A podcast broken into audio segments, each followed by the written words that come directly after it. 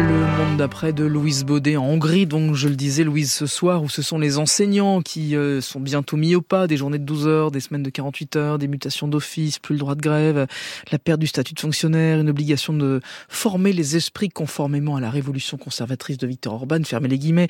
La loi adoptée avant-hier à Budapest entend soumettre une profession qui gronde depuis plus d'un an, Louise, dans un pays pas vraiment habitué aux manifestations d'ampleur. Ah oui, après les juges, après les ONG, après la communauté LGBT, les profs, nouvelle bête noire d'Orban. La loi adoptée mardi est une vengeance, disent-ils, vengeance contre une profession qui a le tort de se mobiliser. Ça a commencé en février de l'an dernier contre la restriction du droit de grève. Des dizaines d'enseignants licenciés, plus de 5000 autres qui menacent de démissionner d'une éducation nationale à la dérive, privée de ministère depuis 13 ans, placée sous la tutelle du ministère de l'Intérieur. Entre crise des vocations et coupe budgétaire, le personnel est débordé et sous-payé.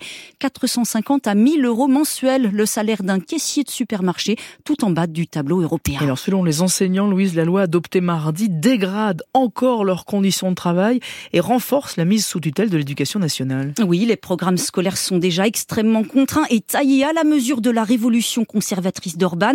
Le choix des manuels est limité, les cours de religion et de morale sont obligatoires, la liberté d'enseignement est quasi nulle et la loi va permettre de récompenser les plus zélés. Et oui, en payant des professeurs au mérite selon une notation annuelle. L'école, terrain du combat idéologique d'Orban contre la décadence occidentale. Alors, le Premier ministre hongrois promet en retour une revalorisation mirifique des salaires, plus 75% d'ici deux ans, si et seulement si l'Union européenne verse les subventions qui sont dues à la Hongrie, subventions actuellement gelées pour cause de violation de l'état de droit. Et oui, parce que la Hongrie, on le disait à l'instant, est toujours dans le viseur de Bruxelles. Oui, après des années de bras de fer et une foultitude de procédures, je vous passe les détails. Près de 22 milliards de fonds de cohésion ont été suspendus en décembre dernier. Même chose pour les presque 6 milliards de subventions prévues au titre du plan de relance post-Covid. Pour obtenir cet argent, Budapest doit faire des réformes, indépendance de la justice, lutte contre la corruption. La feuille de route est stricte. La Hongrie vient d'ailleurs d'adopter une loi qui réduit le risque de décision arbitraire sur la carrière des juges, mais sa mise en œuvre n'est pas encore garantie.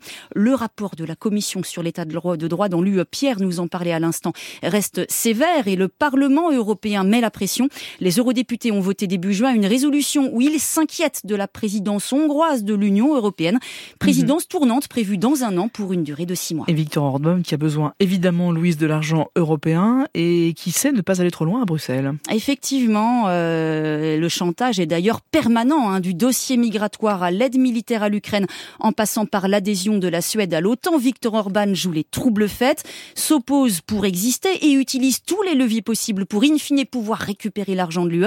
Mais les sanctions contre la Russie, par exemple, contre lesquelles il continue de vitupérer, eh bien, il les a votées afin de ne pas se mettre complètement au banc de la communauté des États membres, tout en expliquant chez lui que ce sont ces sanctions qui provoquent la crise économique majeure à laquelle les Hongrois sont confrontés. C'est là tout le double jeu d'Orban, un discours à Bruxelles, un autre à l'intérieur de ses frontières. Et finalement, ce sont les Hongrois qui, qui trinquent. Oui, avec une inflation à 22%, presque trois fois la moyenne européenne.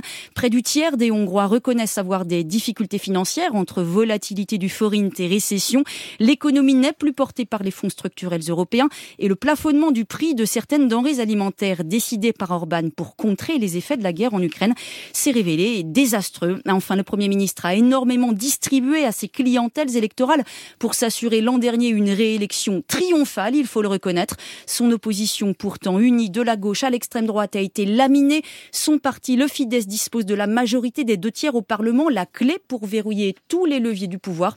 Et Orban peut compter sur des médias aux ordres. Euh, pourtant, au cœur de l'Europe, le pays s'enfonce dans l'autocratie malgré les sanctions financières de Bruxelles. À se demander si l'appartenance à l'Union européenne change quelque chose pour les Hongrois, si ce n'est qu'elle facilite l'exil, notamment des plus jeunes. Très symbolique à ce titre, l'exclusion de la plupart des universités hongroises du programme Erasmus, décidé par Bruxelles en janvier. Université placée, il faut le dire, sous le contrôle de fondations entièrement tenues par des fidèles de Victor Orban. Louise Baudet, merci beaucoup. Louise.